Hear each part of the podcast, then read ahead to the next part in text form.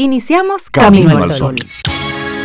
Estás escuchando Camino al Sol.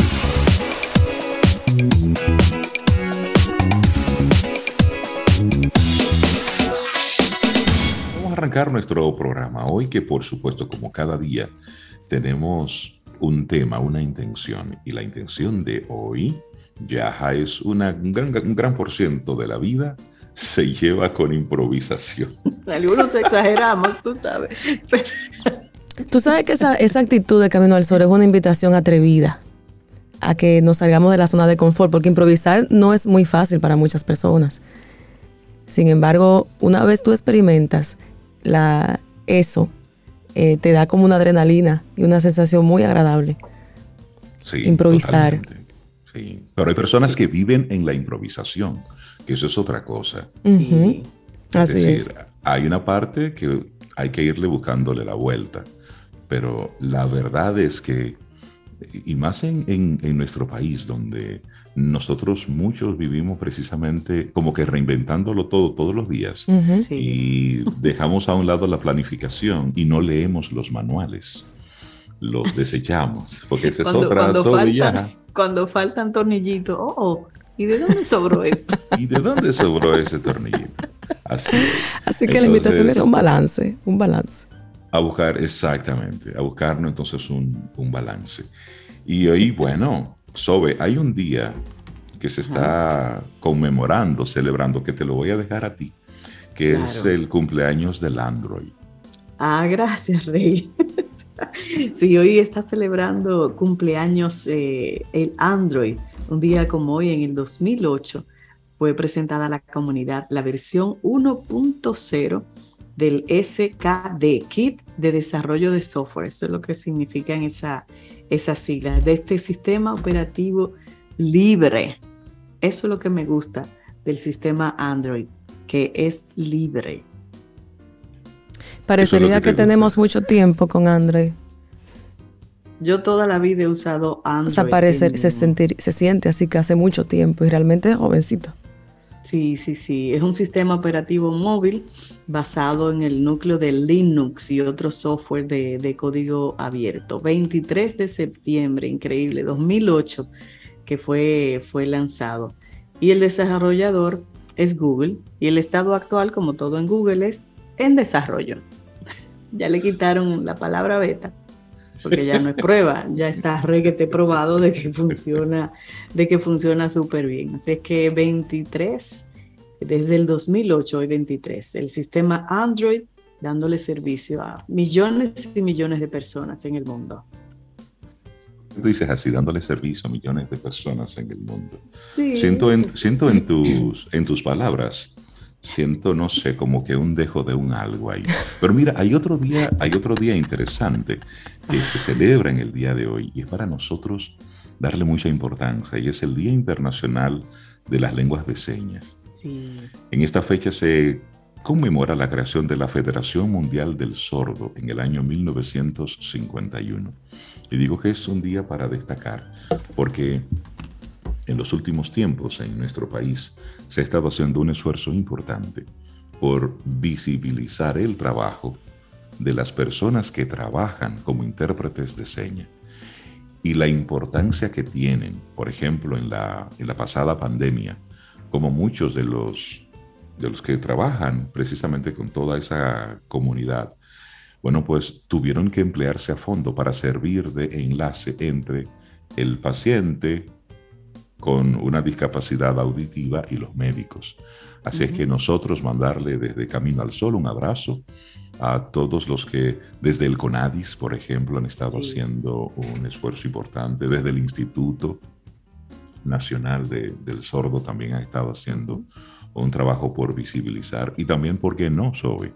A las, a las compañías, a las empresas comerciales, privadas, que se han estado sumando a esto de incluir el tema de la lengua de señas en su comunicación. Sí, eso me encanta. Y, es un día también, para reivindicar el, compromiso de cada uno, de cada uno de nosotros, ya mencionaste las empresas, las instituciones, para lograr una sociedad más inclusiva para todos y para todas. Y me encanta esta descripción que acabo de encontrar en internet que dice, las señas, una danza con palabras, rompe cada día más barreras. Bueno, y si, ven, y si ven por ahí un pañuelo azul, ya saben que con ese pañuelo es el símbolo de, la defensa de los, de los derechos del lenguaje de señas también. Es bueno saberlo. Los símbolos, los colores, eso, eso habla y, dice mucho. Bueno, pues les parece si arrancamos nuestro programa. Estamos como que muy, muy conversadores, muy parlanchinos hoy, como que esto de estar en, en Cali, Colombia, nos ha puesto a hablar mucho. Arrancamos con música y, y ya, qué bueno tenerte ahí en cabina. Gracias. apoyándonos y a Víctor y a Laura. Gracias. Para mí es un placer.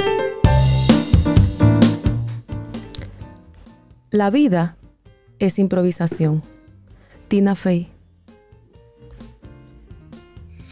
Y seguimos avanzando en este camino al sol. Muchísimas gracias por conectar con nosotros a través de las diferentes vías. Recuerda que siempre estamos a través de estación 97.7 FM y caminoalsol.do.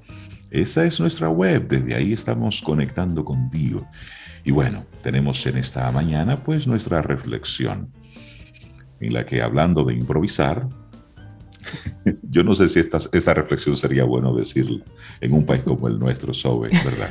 que somos tan, tan creativos. Que, somos tan creativos. Pero bueno, nuestra reflexión en esta mañana, cinco beneficios de improvisar. Sí, bueno, hay personas más reflexivas y otras más impulsivas. Así la reflexión y la impulsividad serían los dos extremos de un continuo. Lo cierto es que tanto pensar bien las cosas antes de actuar como no hacerlo conlleva beneficios. Y bueno, en esta reflexión nos vamos a centrar en los beneficios de improvisar y pensar menos las cosas. Pero una pregunta, ¿de qué hablamos exactamente, Yajaira? ¿De qué hablamos cuando decimos improvisar? Bueno, improvisar se define como hacer una cosa sin tenerla prevista o preparada. Cuando improvisamos nos centramos más en la acción que en el pensamiento. Simplemente actuamos. Esto no quiere decir que no pensemos nada en las consecuencias de nuestras acciones, sino que nos dejamos llevar más por lo que sentimos o nos apetece. Y en esa línea hay cinco beneficios de improvisar y pensar menos las cosas. Y uno de ellos es, la vida no siempre resulta como esperamos. Y es que hay muchos factores implicados que escapan a nuestro control en todo lo que nos sucede. Y esto muchas veces puede parecer un verdadero lío, pero también es la oportunidad para poder poner en marcha nuestra capacidad de improvisar y resolver las cosas sin tener que pensar tanto en cada paso antes de darlo. Pero, ¿cuáles son exactamente esos beneficios de improvisar?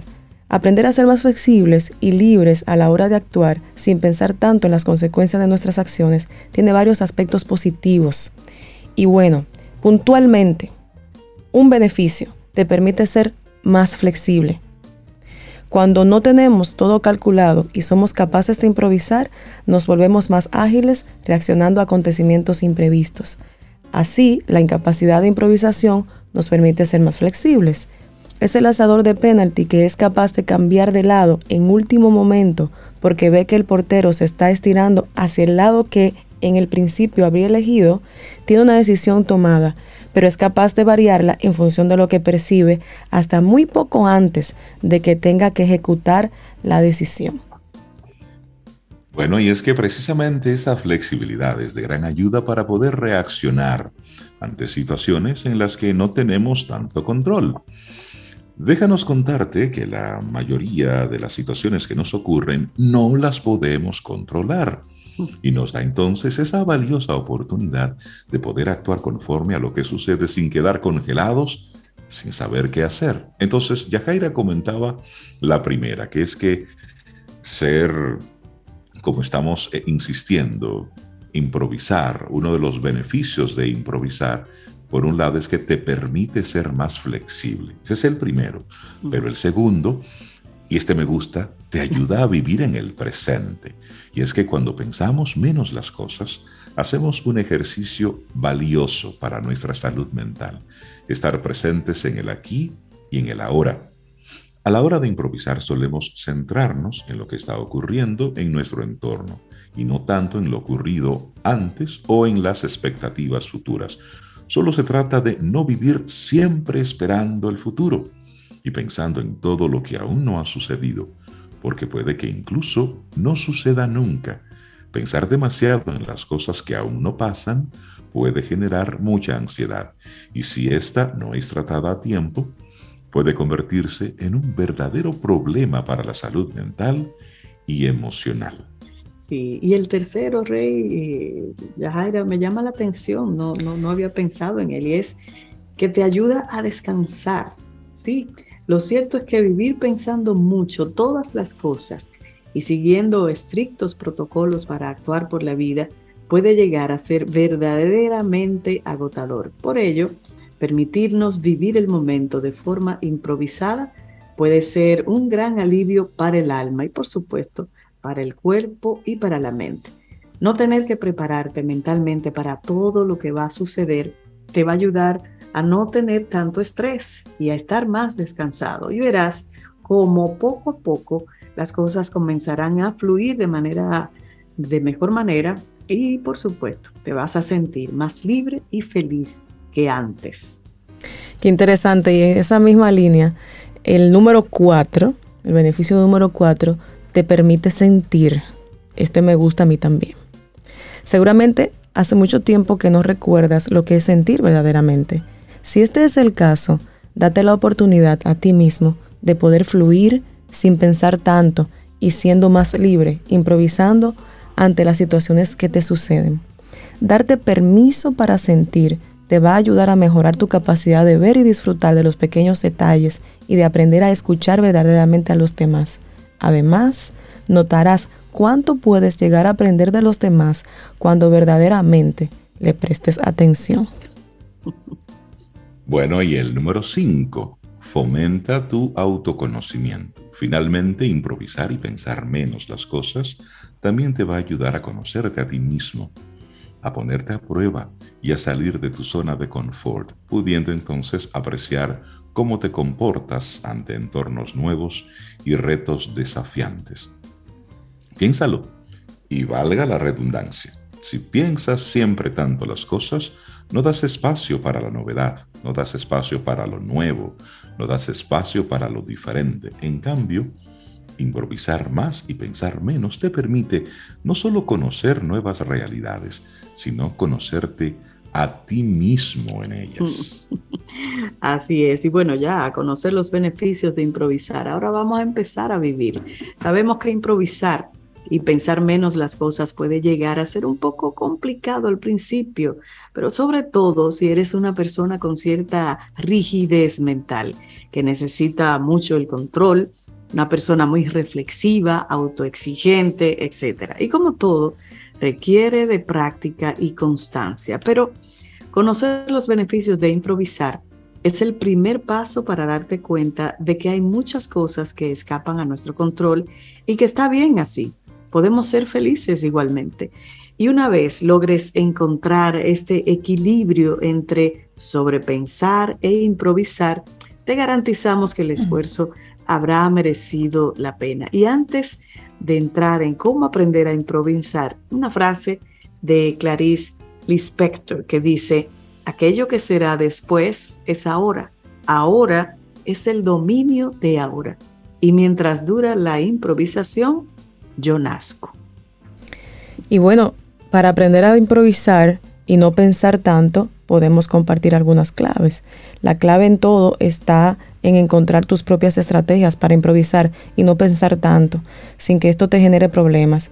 Y algunas ideas para comenzar podrían ser, empieza con cosas fáciles que no sean importantes, como pedir comida para llevar, decir algún comentario que no que nos salga de dentro a un amigo, hacer un plan improvisado solos o con amigos.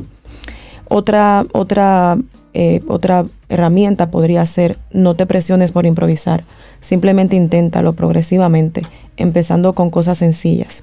Bueno, déjame compartirte la otra, Yajaira. Identifica cómo te sientes después de improvisar. Tal vez libre, tal vez te sientes angustiado, Tal vez te sientes intentando recuperar el control. Son algunas de las cosas que a lo mejor puedes sentir cuando estás en eso, pero yo creo que a nosotros los dominicanos esto de improvisar se nos da bastante bien. Esto es casi como una especie de cultura general y una forma de organizar un poco las ideas. Lo importante, Rey, es que, como tú dices, que nos organicemos y lo hagamos de manera organizada y un poco, no sistemática, porque le quitaría tal vez un poco, pero bueno, eh, valora los beneficios de improvisar y no pensar tanto las cosas y anímate, anímate a salir de vez en cuando de tu zona de confort. Eso es. Y bueno, cinco beneficios de improvisar. Ha sido la reflexión de hoy de aquí en Camino al Sol gracias a la psicóloga Laura Ruiz Mitjana. Presentó En Camino al Sol la reflexión del día. Mm, disfruta tu café en compañía de Camino al Sol.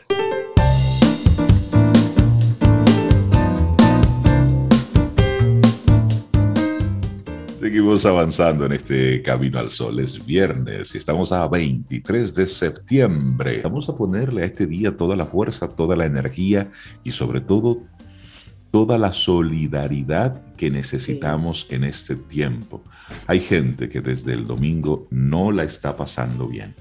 Hay gente que necesita de ese, de ese apoyo, de ese abrazo solidario.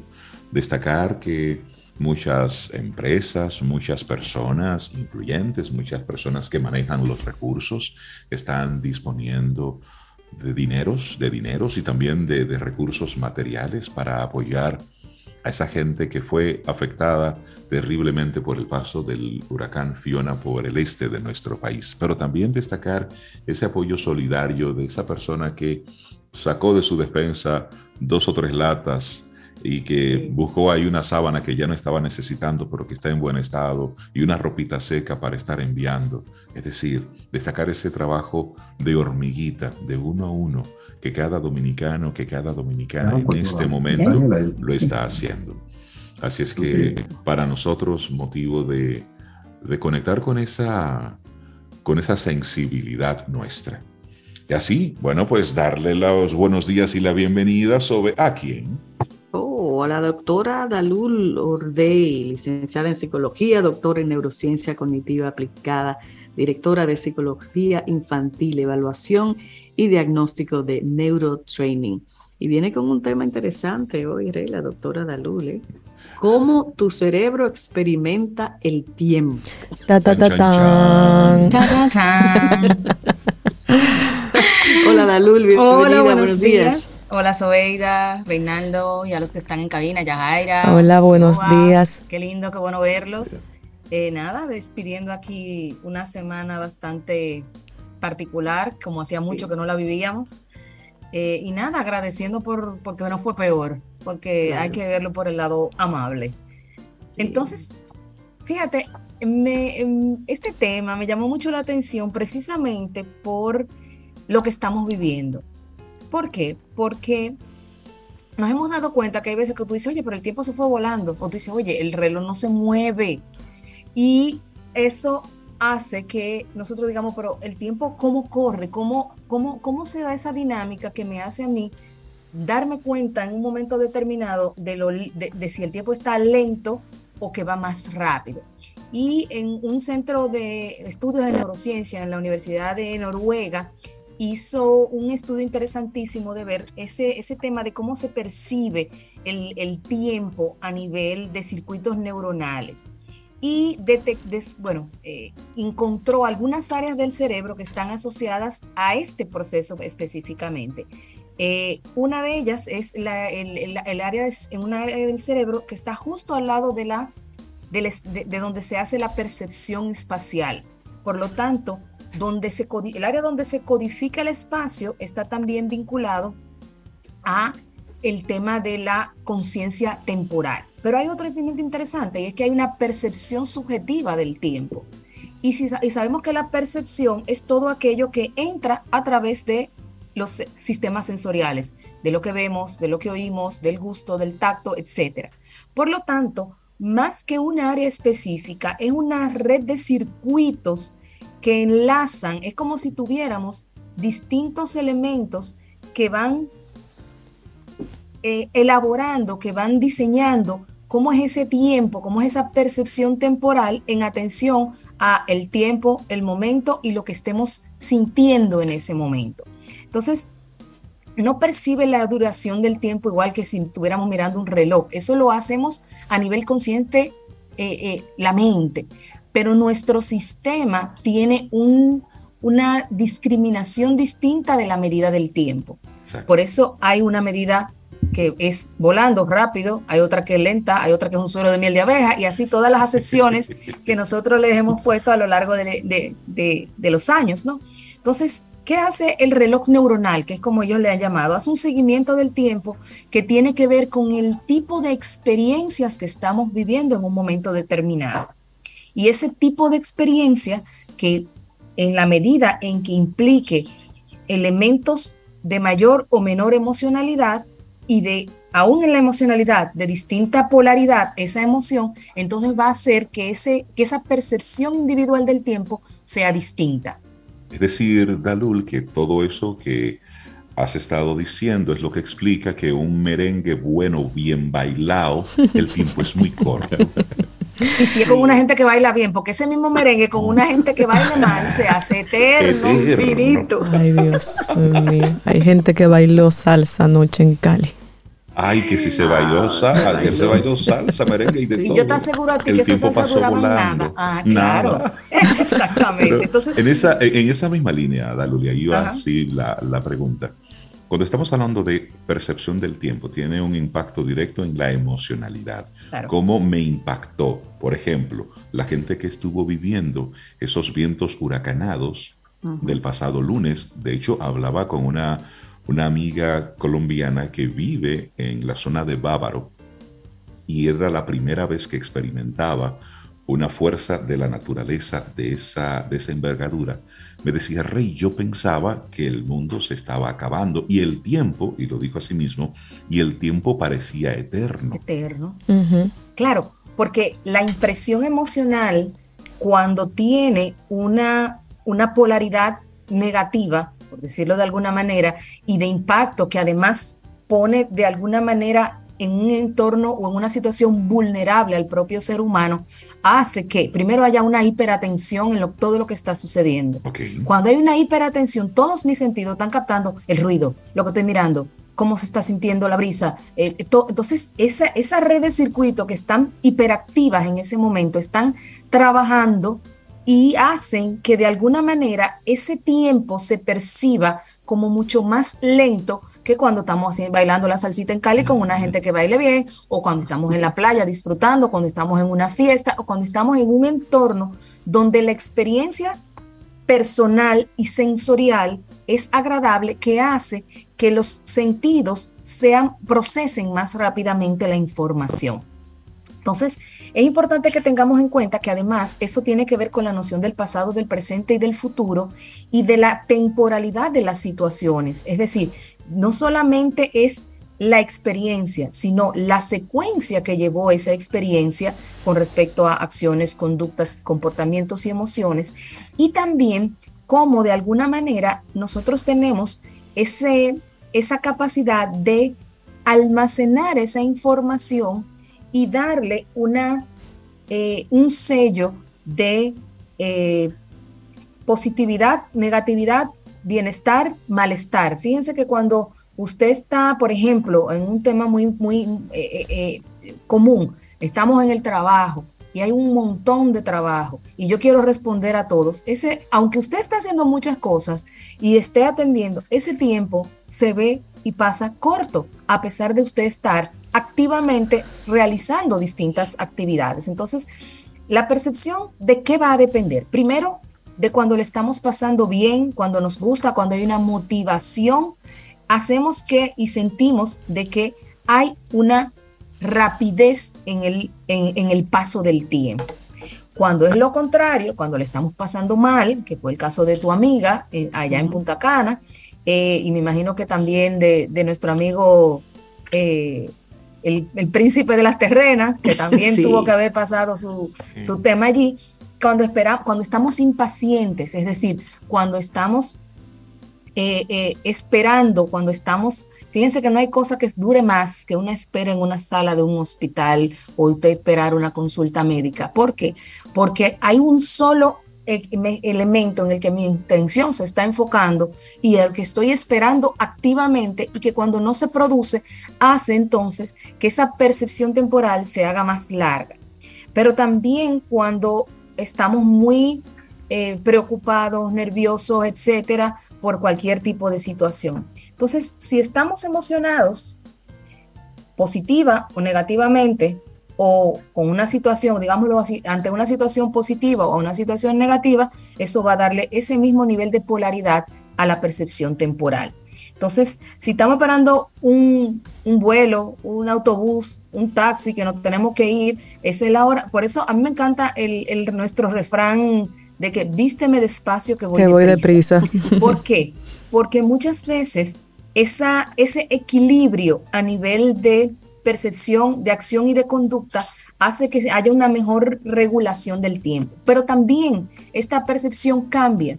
A los niños menores de 8 años todavía por la inmadurez que tienen sus estructuras neuronales no hay una percepción temporal tan madura como, como nosotros cuando ya pasamos de 8, 10, 12, 15 años y somos adultos. Por lo tanto, un niño se puede pasar horas muertas haciendo la misma actividad y es como que pasaron 10 minutos porque su conciencia temporal igual pasa. A lo mejor vamos de viaje y te preguntan 20 veces, ¿cuánto falta? Eh, no vamos a llegar. Eh, ¿Qué sucede? Y falta mucho, porque por lo mismo, porque no hay ese, ese, esa, esa madurez estructural que me permita poder accionar y poder entender y comprender adecuadamente. Pero cuando nos hacemos mayorcitos, es decir, cuando acumulamos muchos años y mucha juventud, entonces también cambia la percepción del tiempo. Fíjense que usted le pregunta a un adulto mayor qué día es hoy y probablemente te van a decir, yo, yo ni sé. Eh, ¿Y eso fue hace cuánto? Porque también hay un cambio en esa capacidad de percepción cuando eh, estamos ya grandecitos, ¿no? Cuando somos adultos mayores. Eh, en otros estudios que se realizaron en un centro también de, neurociencia en España, ah, encontraron que otras estructuras como el núcleo supraquismático del hipotálamo, si recuerdan el hipotálamo es una estructura que se encuentra en el sistema límbico y que tiene que ver con las eh, funciones como la, el hambre, el sueño, eh, la, eh, el impulso sexual, etcétera. Entonces, ¿qué nos va a pasar? Que cuando tenemos hambre, nosotros nos ponemos, nos desesperamos. O cuando estamos llenos, entonces el tiempo como que se aletarga y nosotros nos aletargamos. Entonces, eh, también hay una interesantísima que es la glándula pineal. En, otro tipo de, en otras, eh, digamos que en otras teorías se habla de que la glándula pineal es aquella estructura de nuestro cuerpo que nos conecta con nuestro pasado y que es la que hace esa conexión entre la conciencia y lo que está ahí guardado en el inconsciente. Y esa glándula pineal también, junto con ayuda a, regular los ciclos de sueño y la producción de ciertas hormonas que son los que nos ayudan a nosotros a poder responder de manera eficiente en un momento determinado o eh, eh, cambiar nuestra respuesta conductual o emocional ante una situación. Pero también hay ciclos, hay, hay elementos externos que nos ayudan a la percepción. Cuando aclara, ya sabemos que amaneció, por eso cuando oscurece ya sabemos que tiene, que ir bajando el ritmo, pero ¿qué pasa, por ejemplo, en esos países donde en verano oscurece a las 11 a las 10 de la noche, donde hay un ciclo de tiempo de, de, que mi cerebro percibe que, hay un, que estamos de día y que hay que estar activo y que entonces el tiempo de, de, donde mi cuerpo, donde mis sentidos perciben que hay que descansar, que hay que dormir, es más corto. ¿eh? Pasa también cuando viajamos de un país a otro, ¿eh? que cambia el horario, que cambia el tiempo. Entonces, ese ciclo interno también se readapta y se readapta sin que nos demos cuenta. Si yo viajo a otro país, donde hay un cambio de hora significativo, a los dos, los dos o tres primeros días voy a estar eh, inestable, con sueño, desubicado, pero ya el tercer, cuarto día mi cuerpo se adapta y, y de hecho cuando retorna al lugar de origen, tiene que hacer otro proceso de readaptación a volver al esquema tradicional y, natural de su propio sistema. Estamos hablando con la licenciada Dalul Ordey. El tema de hoy, cómo tu cerebro experimenta el tiempo. Dalul, has mencionado esas diferentes partes en el cerebro que tienen esa incidencia directa en cómo nosotros percibimos el tiempo. Y has hablado en algún momento sobre la emocionalidad, pero por otro, de las necesidades. Cuando tengo esa sensación de hambre, de cansancio, de sueño, cómo yo percibo el tiempo. ¿Cómo influye entonces esa percepción del tiempo en mi estado anímico? Ahí viene el otro tema. ¿Qué nos pasa regularmente? Que nosotros, eh, eh, yo creo que el discurso común en, los últimos años es que el, tiempo se va volando. Ajá. Y el tiempo se va volando por dos razones importantes. Primero, porque estamos hipersensibles, estamos hiperatentos a muchas cosas y esa hiperatención a muchas cosas nos hace ser más ineficientes. Entonces, cuando somos ineficientes, que estamos atendiendo varios cartones al mismo tiempo, entonces hay dificultades. ¿Por qué? Porque hacemos muchas cosas y seguimos pensando y percibiendo que el tiempo no nos alcanza para todo lo que tenemos que hacer. Pero también el tema es cuánto ha cambiado ese ritmo y estilo de vida y usted no ha hecho las adecuaciones necesarias para que el tiempo sí rinda, aunque usted sienta que pase más rápido. Y ahí entran varios elementos. Ahí entra un orden, la, la, prioridad de acciones ¿Qué voy a hacer primero? Por más que yo quiera, yo no soy un pulpo, no tengo ocho brazos, tengo dos manos y tengo que organizar qué puedo hacer con esas dos manos que sea eficiente, porque entonces hacemos un chin aquí, un chin allá, un chin allá y todo queda inconcluso. Y eso entonces nos va generando ansiedad, nos va generando estrés y eso hace de manera natural que sintamos que no nos da el tiempo de que de que no somos capaces de responder de manera eficiente a los retos que tenemos cada día. Y eso es un tema de orden, de estructura y de conciencia, que es importantísimo, de la conciencia de lo que estamos haciendo, de lo que debemos hacer y de cómo estamos accionando, porque queremos resolver la misma cantidad de trabajo, la misma cantidad de situaciones, haciendo lo mismo o haciendo más, mucho más de lo mismo. Si eso no nos está funcionando, no nos va a seguir, no, no, no, va a cambiar de hoy a mañana ese tema. Lo que tenemos es nosotros que cambiar la respuesta que estamos teniendo ante esas situaciones, ante esos retos cotidianos, organizarnos, articularnos y poder entonces, es eh, como siempre hemos dicho, es preferible dedicarle media hora a conciencia y avanzar realmente una tarea que dale cinco minutos a esta, deje esto aquí puesto, me voy allí, hago otra cosa y entonces voy a estar, primero, estresada, porque voy a estar, no voy a tener la capacidad de poder dedicar, eh, de, poder llevar mis sentidos y ahí viene el tema perceptivo. Cuando yo llevo mis sentidos, eh, todos mis sentidos a la tarea que estoy realizando, entonces mi cerebro funciona en, de manera integral y respondo de manera más efectiva a lo que estoy haciendo. Entonces no les damos el tiempo a nuestro sistema a adecuarse a poder ponerse en la misma sintonía en todos esos circuitos para poder accionar de manera, entonces siempre andamos acelerados, siempre estamos sin tiempo, siempre, siempre estamos, tarde. Tarde, entonces igual, ¿qué cantidad de cosas usted está haciendo? ¿Cómo las está haciendo? ¿Está procrastinando? Porque esa es otra. Dejamos todo para última hora y entonces tenemos lo que podíamos haber hecho holgadamente en una semana, lo queremos hacer todo en dos días, en un día, antes de la entrega de lo que tengamos que hacer, de, la respuesta que tenemos que, elaborar, etc. Entonces, el, tema de, eh, de, por ejemplo, lo mencionaba hace un ratito, el tema de, los adultos mayores y de que mientras más grandecitos nos vamos poniendo, más eh, rápido entendemos que pasa el tiempo, una percepción más eh, acelerada del tiempo vamos a tener.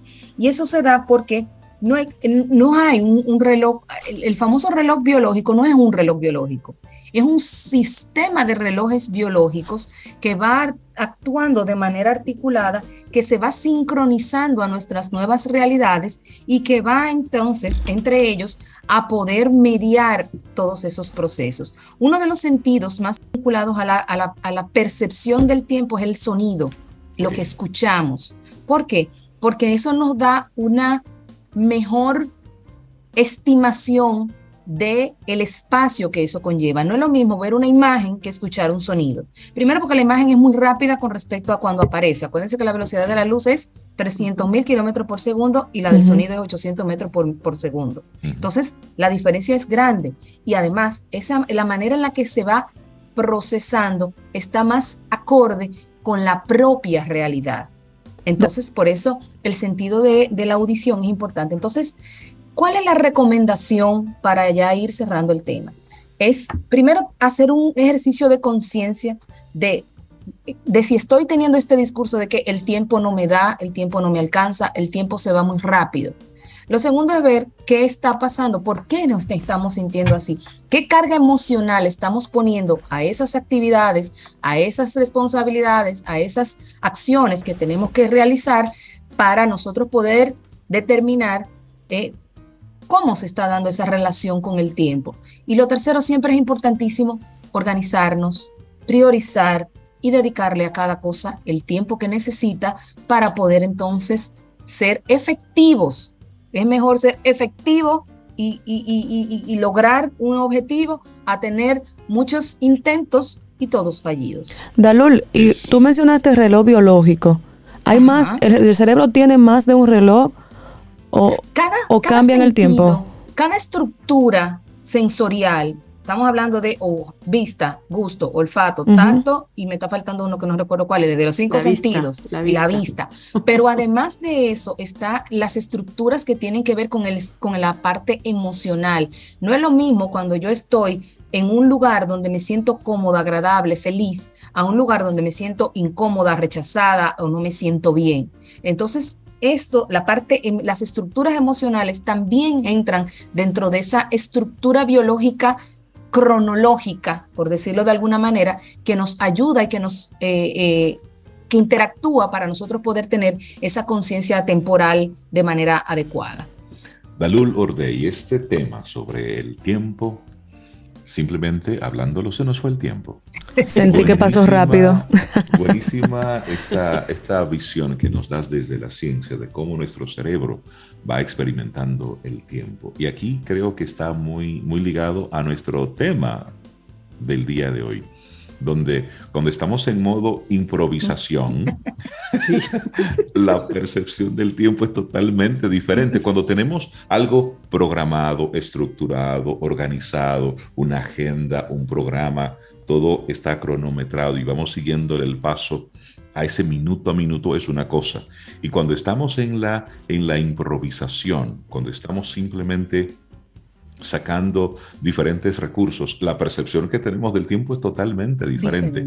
La gente que se quiera poner en contacto contigo, Dalur, a través de Neurotraining, ¿cómo puede hacerlo? Se pueden comunicar al 809-532-1992. Nos pueden encontrar en la web como neurotraining.do y en Instagram con neurotraining-rd.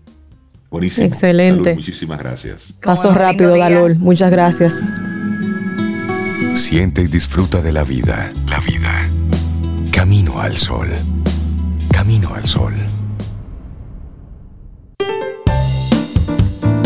Ábrete a aprender sobre tendencias, riesgos y seguros y expande tus horizontes con nuestro segmento Quien Pregunta Aprende con Escuela Sura. Sintoniza el próximo miércoles donde te traemos un tema súper interesante de la mano de expertos. Quien Pregunta Aprende con Escuela Sura.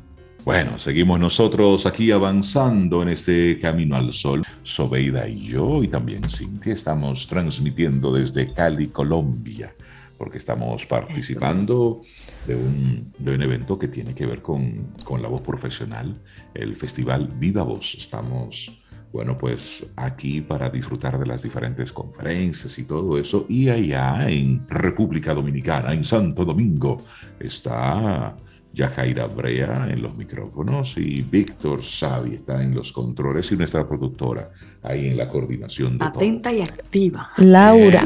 Laura Sofía. en acción permanente. Bueno, y ya, y ya que Yajaira está ahí en cabina, que sea ella la que presente a nuestra próxima colaboradora invitada. Bueno, para mí pues, sonará cliché, pero realmente es una gran satisfacción presentar nuestra próxima colaboradora. Y estamos hablando de ella, es músico, actriz, bailarina, siendo la música su especialidad. Estamos hablando de Melisa Moya. Melisa, tenemos aquí el placer de compartir contigo esta, esta conversación. ¿Cómo estás? Hola, bien, gracias. Hola, Melissa. es viernes. Melissa, ¿y tú cómo estás? ¿Cómo va la vida? Eh, muy bien. Eh, prepara ah, por cierto, aprovecho para decir antes de iniciar, preparándome para mi concierto. Voy a tener un concierto el 3 de noviembre. en Chao Café Teatro a las 9 de la noche. Pues ya, sí, ya las boletas están a la venta. Ya las boletas a la venta. Pues Eso no lo podemos perder. Entonces, hacer una especie de llamado público a todas las marcas, a todos los Camino al Sol oyentes que siempre dicen, wow, me gusta mucho el, segmento de Melissa. Bueno, pues este es el momento de demostrarle a Melissa cuánto su apoyo. les gusta y su apoyo. Entonces, si usted es una marca comercial, Melissa Moya va a tener su primer concierto y tiene un line-up ahí de primera un grupo de, artistas, de músicos, para hacer un evento, un concierto espectacular. Espectacular. necesitamos el apoyo y la colaboración, tanto de Camino al Sol oyentes, que vayan y compren sus boletas, como también, por supuesto, de marcas para que apoyen a Melissa en este su primer concierto. ¿Y quiénes te van a apoyar, Melissa, en ese line-up, como dice Rey. Muchísimas eh, gracias. Eh, bueno, para que sepan que los músicos que van a estar tocando conmigo está el percusionista Sly de Moya, eh, que también es el que dirige la carrera de música contemporánea de la UNFU. también tenemos a Carlos Javier Solano, eh, tenemos, que ha tocado conmigo, de hecho, en Camino al Sol, en la percusión también. Tenemos, por supuesto, a mi violinista y el violinista designado de Camino al Sol, Manuel Antonio Aquino. Qué interesante. Eh, tenemos también a Isaac Salas, contrabajista, que también ha ido conmigo al programa. Y eh, tenemos también a los guitarristas Diego Méndez y Elvin Rodríguez eh, súper buenos también. Y bueno, ya los próximos segmentos voy a estar dándole muchísimos más detalles también para que se anime y demás, pero eh, de verdad que este concierto es muy especial porque me presento como cantautora ya más formalmente al público y todas las composiciones que van a escuchar son mías y son, va a ser un concierto no convencional, así que vaya. Bueno, un banquete. Ay, Dios mío. Qué bueno. ¿Y cuál es el tema que tienes preparado para nosotros hoy? Bueno, nosotros hemos estado hablando este año del clasicismo y estuvimos hablando de Haydn, de Mozart y empezamos el último segmento a hablar de Beethoven, otro de los compositores que, que rompe definitivamente. Eh, recordamos que compositor alemán nació en 1770, murió en 1827 eh, y bueno, eh, en esta vamos a hablar de su música se divide básicamente en tres periodos. Hay estudiosos que lo han catalogado así. Entonces, eh, hoy vamos a hablar de la música de él en el primer periodo, que es eh, aproximadamente entre 1780 y 1803, que es la época que comprende su juventud en Bonn y su primera década que estuvo en Viena. Entonces, recordemos que él estudió piano y violín a temprana edad que su padre lo sacó incluso del colegio a los 11 años para que pudiese concentrarse solamente en la música. O sea, que él hizo solo eso.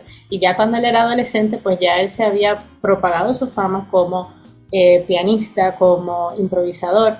Eh, y de hecho, hay un, hay un pequeño comentario que tengo de Carl Ludwig Bunker, que es un compositor y escritor sobre la música, y publicó en 1791, eh, diciendo también escuché a uno de los más grandes pianistas, el querido y bueno Beethoven.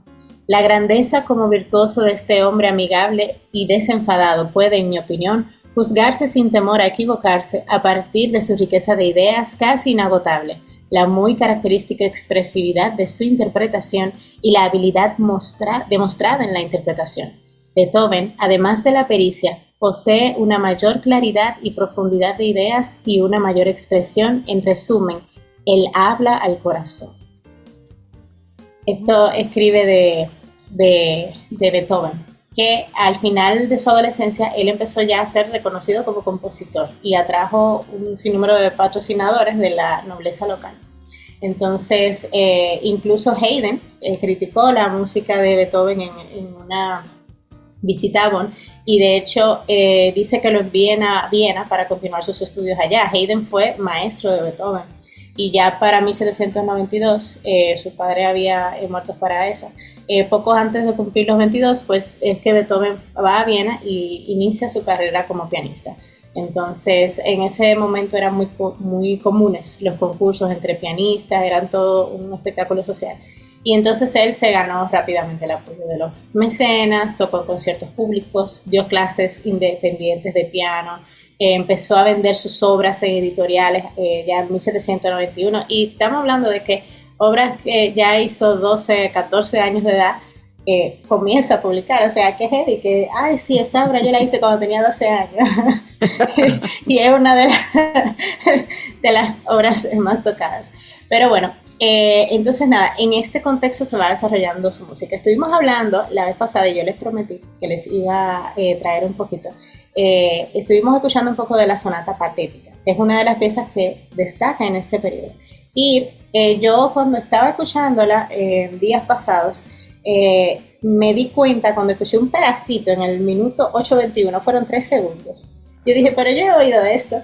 Y me acordé de, del intro de una serie que ve mi mamá y mi hermana que se llama Succession.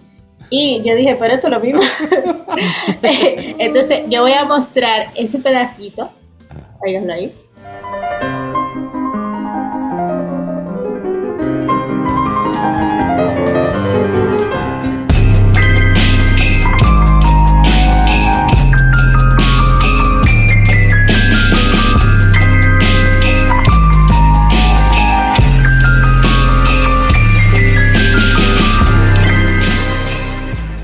Eso me. Debajo del sol está todo inventado. no contaba con una melisa. no, después yo busqué, yo dije, dije pero nadie lo habrá Y hay que pagarle esos derechos, Melissa. No, no, no, eh, ya, la música ya no tiene Ya esa música es libre, ¿no? Sí, pero yo me pregunté si realmente él se inspiró a conciencia de eso o si fue coincidencia o qué. Y, y después de escuchar eso me puse a buscar por curiosidad y vi que habían algunas otras personas que habían comentado en foros y eso, como que nadie ha notado que esta música se parece un fragmento de la patria. Lo, lo, que pasa es que, óyeme, cuando estas composiciones trascienden y son entonces motivo de inspiración de otros artistas, ahí es donde tú hablas, por supuesto, y pones en dimensión el trabajo de todos esos compositores, porque llama la atención Beethoven, por ejemplo. ¿Cuántos años hace que él compuso todo esto? ¿Cómo su música sigue impactando? ¿Cómo todo lo que él hizo en esa etapa, él vivió pocos años, pero qué intensidad, qué cantidad de contenido produjo y que provocó entonces un impacto tan fuerte en el mundo de la música, que llevó hasta que la ciencia estudiara este fenómeno de Beethoven. Sí, y algo que también lo ayudó bastante, por ejemplo, a diferencia, Mozart y Haydn tuvieron mucho apoyo, pero eh, a diferencia de Mozart y Haydn, él desde temprano, o sea, se ganó la vida sin necesariamente ocupar un cargo específico. O sea, ya él dando sus clases, vendiendo sus obras, eh, haciendo su, su, ejecución como pianista y tal. Él ya tenía para vivir y él hacía la música prácticamente de la gana. Entonces, aunque, aunque Haydn y Mozart tuvieron también cierta libertad, porque fueron, ocuparon cargos y estuvieron al servicio de personas que, que, pues sí demandaban de su propia inspiración, pero Beethoven realmente tuvo, eh, yo diría que el reto de Beethoven, y es algo que vamos a hablar más en el próximo segmento, que hablemos de Beethoven, eh, fue ya cuando vino la sordera, que ya en 1802 que él se está, ya se había percatado de que se estaba quedando sordo. Y entonces, pero ahí él, después de ahí, él dejó de, de, ejecutar como músico, como intérprete, pero él siguió componiendo muchísimas obras y, son de las obras más eh, memoradas. Y, y bueno, eh, pues resulta que él promueve la música para teclado a lo que es el mercado de los amateurs y sus primeras sonatas tienen ciertas exigencias para el intérprete que van progresando, o sea, aparecen pasajes fáciles junto a pasajes que son de mayor dificultad y retan al, al intérprete. Nosotros tenemos otra de sus obras más conocidas de este periodo que es Moonlight Sonata, voy a poner eh, un fragmentico del tercer movimiento.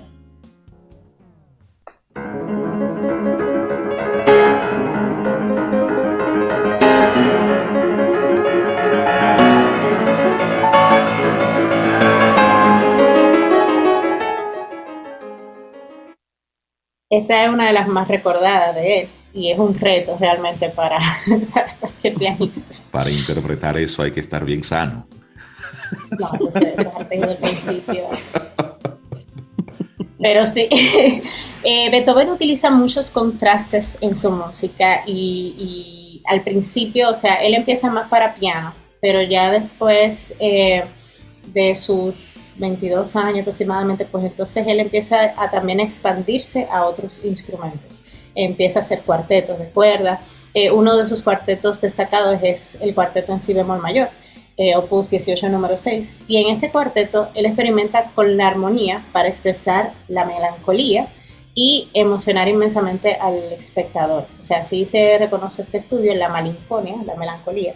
Y Beethoven hace énfasis, por ejemplo, en este movimiento que voy a mostrar ahora, en tiempos débiles que son casi que hacen casi imposible que se mantenga eh, el compás. Vamos a escuchar este un fragmento del scherzo de, de, esta, de este cuarteto de cuerda.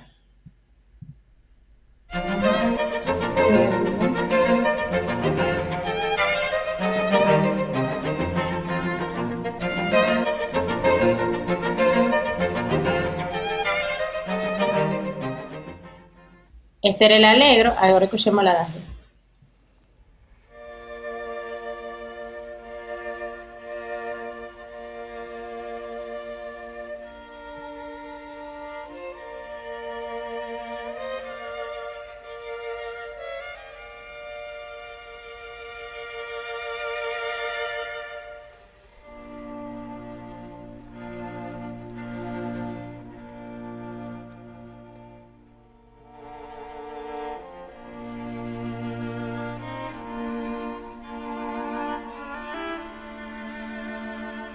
Podemos sentir, entiendo, que la nostalgia de esa emoción. Y aún así se siente la energía, ¿cierto? O sea, hay mucha energía en todas las piezas de él. Bastante, bastante. Por eso es que en términos de interpretación son un gran reto. Y Beethoven crea la antesala del romanticismo. Que ya en el romanticismo, pues eh, hay unos, por ejemplo, él utiliza, eh, juega con los tiempos, hace mucho cambio a tiempos lentos, hace también mucho contraste. Esto marca mucho la la, la música de Beethoven. Y la, las composiciones de este periodo son, o sea, abundantes y denotan que hay una influencia, gran influencia de, Haydn y de Mozart. Eh, pero eh, hay muchos giros inesperados en la frase, modulaciones poco convencionales, que eso es cuando cambiamos de tonalidad. Eh, también los tiempos lentos van evolucionando paulatinamente. hay un clima, en esta casa, por ejemplo, un clima de melancolía, cierta ternura, afecto, una presencia de dolor más profundo. O sea, su música tiene mucho dramatismo. Melissa, hablar, de, hablar de Beethoven nos da, se nos va la vida en ello. Fue tanto lo que produjo. Y cada pieza tiene cada minuto, cada segundo, cada, cada tono, cada, cada nota, eh, precisamente para, para hablar sobre eso. La gente que quiera seguir esta conversación contigo y sobre todo en esta etapa, que quiera apoyarte apoyar un concierto, tu primer concierto, ¿cómo se pone en contacto contigo? Porque este, este concierto tuyo hay que venderlo bien. Tenemos que buscar esos días para que se te apoye bien. Gracias. Eh, bueno, sí, eh, pueden, pueden seguirme arroba Melissa Moya A en Instagram. Para lo que se preguntan es por Melissa Moya Alemán. Eh, y Melissa Moya, o sea, en Gmail, Melissa Moya A arroba gmail.com. Buenísimo, Melissa Moya nuestra profesora de apreciación musical. Muchísimas gracias. Se nos quedan muchísimos temas, Melissa. Tomémonos un café. Disfrutemos nuestra mañana con Rey, Cintia, Soveida, en camino al sol.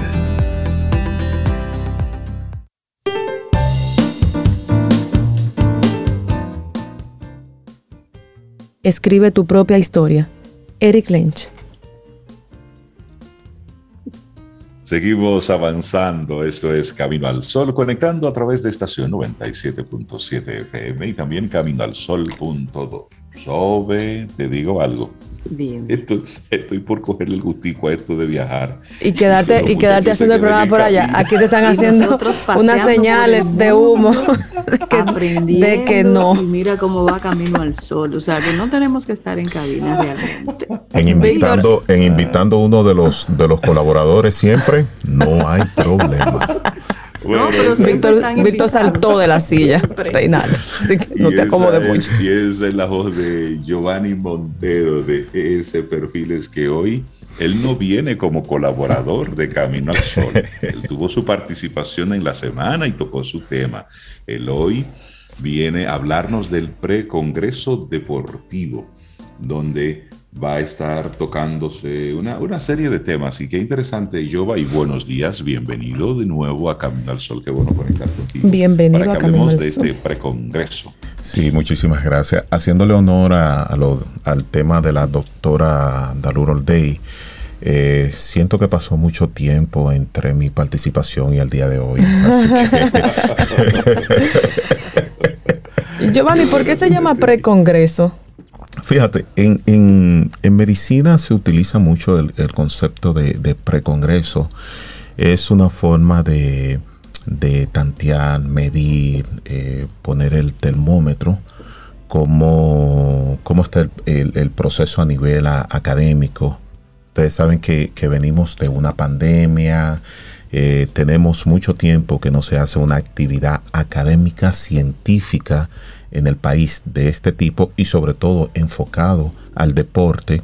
Y este eh, precongreso es una forma de, alinear eh, a, todos los eh, científicos, profesionales, deportistas, entrenadores, de que podemos tener un, que será el próximo año un congreso con una inversión mucho más alta, mucho más eh, en, temas, mucho más ricos en temas, en, situaciones que tienen que ver con todo el deporte. Entonces esto es una manera de, medir un poquito. Es como una eh, actividad preámbulo al Preámbulo, exactamente. y sobre todo que, que tanto los atletas, los aficionados profesionales eh, sepan que pueden contar con una actividad académica donde se le va a ofrecer herramientas eh, bastante útiles para su desempeño deportivo.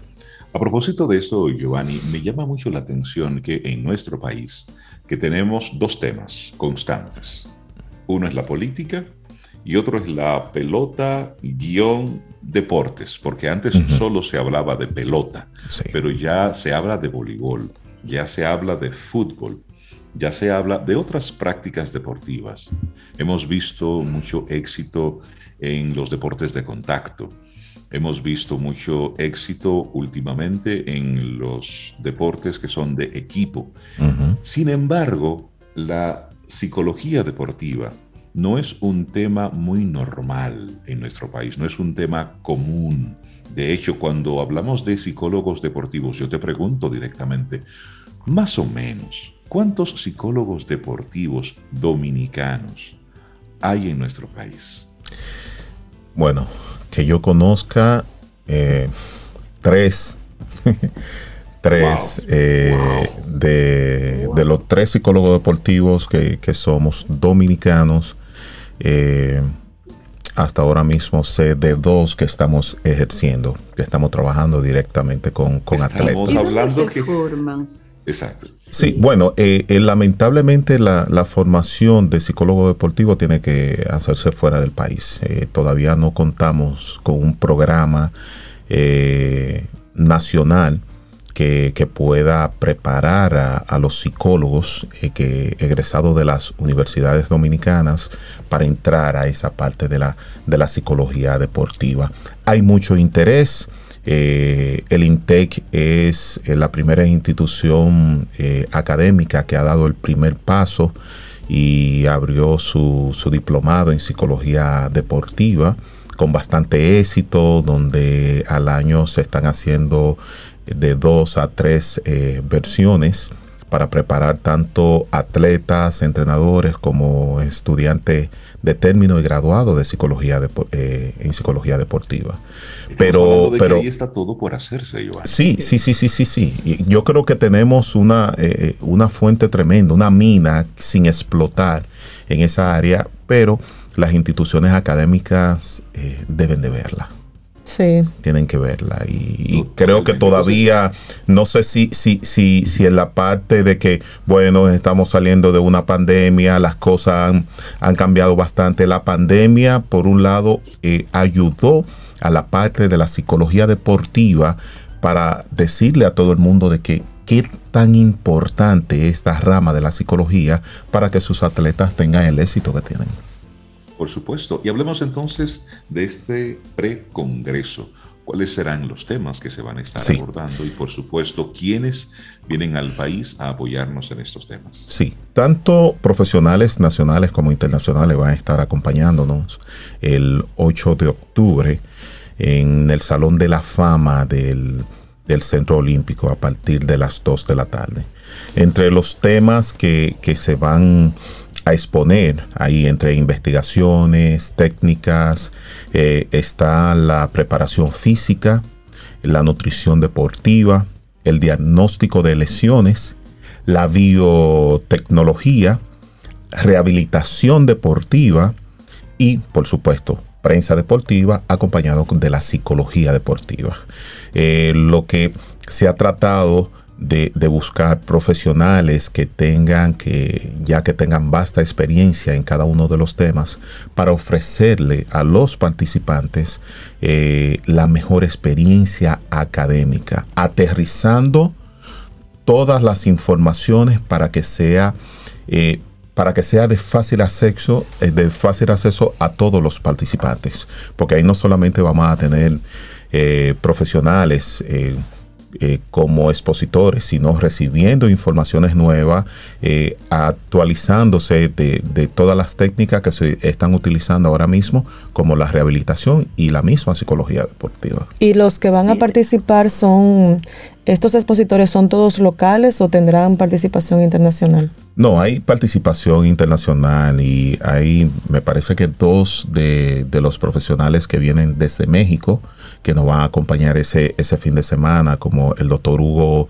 Palafox, la doctora Giselle Guzmán, eh, Dionisio Soldevila en, en la parte de la prensa deportiva, la doctora Montserrat Peña, que va, va, a tocar los temas de eh, nutrición, la doctora Elizabeth Pérez, eh, que es radióloga excelente, eh, radicada en Puerto Plata y, que tiene una experiencia tremenda en el área, el doctor Brian Crespo, el licenciado Bernabé Lagrur, que es preparador físico, de esos preparador físico que se han, que se han ocupado y se han preocupado por prepararse eh, en el área de conocimiento para poder eh, para poder dar un mejor servicio y por supuesto un servidor Giovanni Montero en la psicología deportiva. Mira, Rey, eh, Giovanni, yo tengo una pregunta. Yo tengo una hermana que es mi hermana gemela, que ella va a hacer sus 21K. Yo quiero aterrizar esto próximamente. Entonces, ella no es psicóloga ni nada cercano a salud, ella es arquitecta. Mm. ¿Podría ella estar participando? ¿Sería de beneficio para ella estar en ese, en ese pre-congreso? Sí, la idea principal que hemos estado desde el inicio, desde las primeras eh, reuniones que tuvimos con la doctora Elizabeth Pérez, es que todos los participantes puedan obtener informaciones de primera mano y que puedan utilizar en su preparación física. Así que nosotros vamos a tener atletas de alto rendimiento, atletas eh, amateurs, también como eh, personas que, quieren hacer una actividad física o la iniciación de una actividad física y va a tener todas las eh, herramientas para evitar una lesión, para, para saber cómo cómo iniciar en el proceso de la preparación física. Incluso eh, en estos días tenemos muchas personas que, han comenzado a ir a los gimnasios, a, prepararse, a levantar pesas, y ahí en el precongreso van a tener informaciones de cómo hacer el paso a paso, el proceso para evitar una lesión. Interesante también que están incluyendo temas como biotecnología en los deportes. O sea, un congreso que tiene un, alcance amplio. Exactamente, no es, no es solamente el, entrenador que le dice corre, sino cómo correr. Y sobre todo, por ejemplo, en la, en la pelota, que una de las herramientas que se evalúa son las 60 yardas, la velocidad en las 60 yardas. Pero ni los entrenadores ni los atletas saben cuál es la posición correcta para desarrollar la velocidad máxima. Sí, porque hay, hay atletas y cuando menciono lo de biotecnología en el Congreso, que me llamó poderosamente la atención que sea tan amplio los temas que van a tratar, porque hay atletas con, ¿cómo se llama esto? Con prótesis. Con prótesis. Imagino que ahí también intervienen este tipo de especialistas. Así es, así es. Así es. Eh, también tenemos sorpresas para, los participantes. Se van, a, se van a rifar evaluaciones, se van a hacer eh, analíticas, eh, se van a hacer estudios, se van a rifar estudio y, y, proceso de, de, entrenamiento para, para, los participantes que estarían acompañándonos ese día. Buenísimo. Entonces, Giovanni, la gente que quisiera inscribirse, que quisiera participar, ¿Cómo puede entonces formalizar su acceso? Sí. Bien sencillo, tratamos de hacerlo bien sencillo este proceso a través de Wepa Ticket, eh, precongreso eh, deportivo. Ahí eh, el costo es un costo bastante asequible, son mil pesos eh, para los participantes a través de Webpa Tickets. Eh, el acceso es limitado, vamos a trabajar solamente con unos 800 eh, personas, que es la capacidad de, que nos permite el, espacio y realmente ha tenido una acogida entre los participantes y los interesados en esta área. Buenísimo, precongreso deportivo. Giovanni Montero, psicólogo deportivo de ES Perfiles. Gracias por hablarnos de esto y ojalá que sea un muy buen precongreso y que motive y que se sienten entonces, se sienten esas bases para que el año que viene podamos tener un gran congreso donde sean más los participantes, los temas, eh, los especialistas que puedan visitarnos. Porque en un país tan deportivo, es algo así, eh, el, paralelismo es como nosotros, que estamos en una isla, pues lo que más comemos es pollo. Entonces, lo que más deberíamos comer es marisco, pescado, ¿verdad? Entonces, en un país donde se practica tanto el, del deporte en diferentes disciplinas, lo menos que tenemos es una guía adecuada para nosotros hacer estas prácticas. Giovanni Montero, un abrazo. Gracias, igual. Por asuntos de hora, vamos llegando al final de nuestro programa Camino al Sol por este viernes y por esta semana. Les deseamos un muy buen fin de semana a todos, que tengamos buen fin de semana, eh, que sea productivo, el que le toque descanso, descanso, pero recuerden, tenemos avisos mm, desde parte de la ONAMED, del COE, para estar pendientes del clima. Este, el mes de septiembre, octubre, son meses para nosotros como país para estar siempre alerta. Alerta, así es. En, mucho cuidado. El COE decía que las playas, los balnearios, evitarlos en estos días. Vamos a hacerle caso. No seas un número en la estadística. Ahora es tiempo para crear conciencia y para ser solidario. Para eso es que estamos. Así que... Muchísimas gracias. Sí. Gracias por estar con nosotros apoyándonos y el lunes nos vamos a escuchar de nuevo. Así es, internacionalmente en un programa global y gracias a Melissa también por esta participación hoy. Y como tú dices, Rey, mañana, si el universo sigue conspirando, si usted quiere y nosotros estamos aquí, tendremos un nuevo camino al sol. Muy bien. Y el aquí así realmente con, con bien resaltado, negrita y subrayado, porque el aquí es relativo, como hemos visto. Estamos muy cerca y lo hemos sentido muy cerca. y gracias a Víctor. Y esperamos que hayas disfrutado del contenido del día de hoy. Recuerda nuestras vías para mantenernos en contacto. Hola arroba caminoalsol.do. Visita nuestra web y amplía más de nuestro contenido. Caminoalsol.do. Hasta, una, próxima, edición y pásala bien.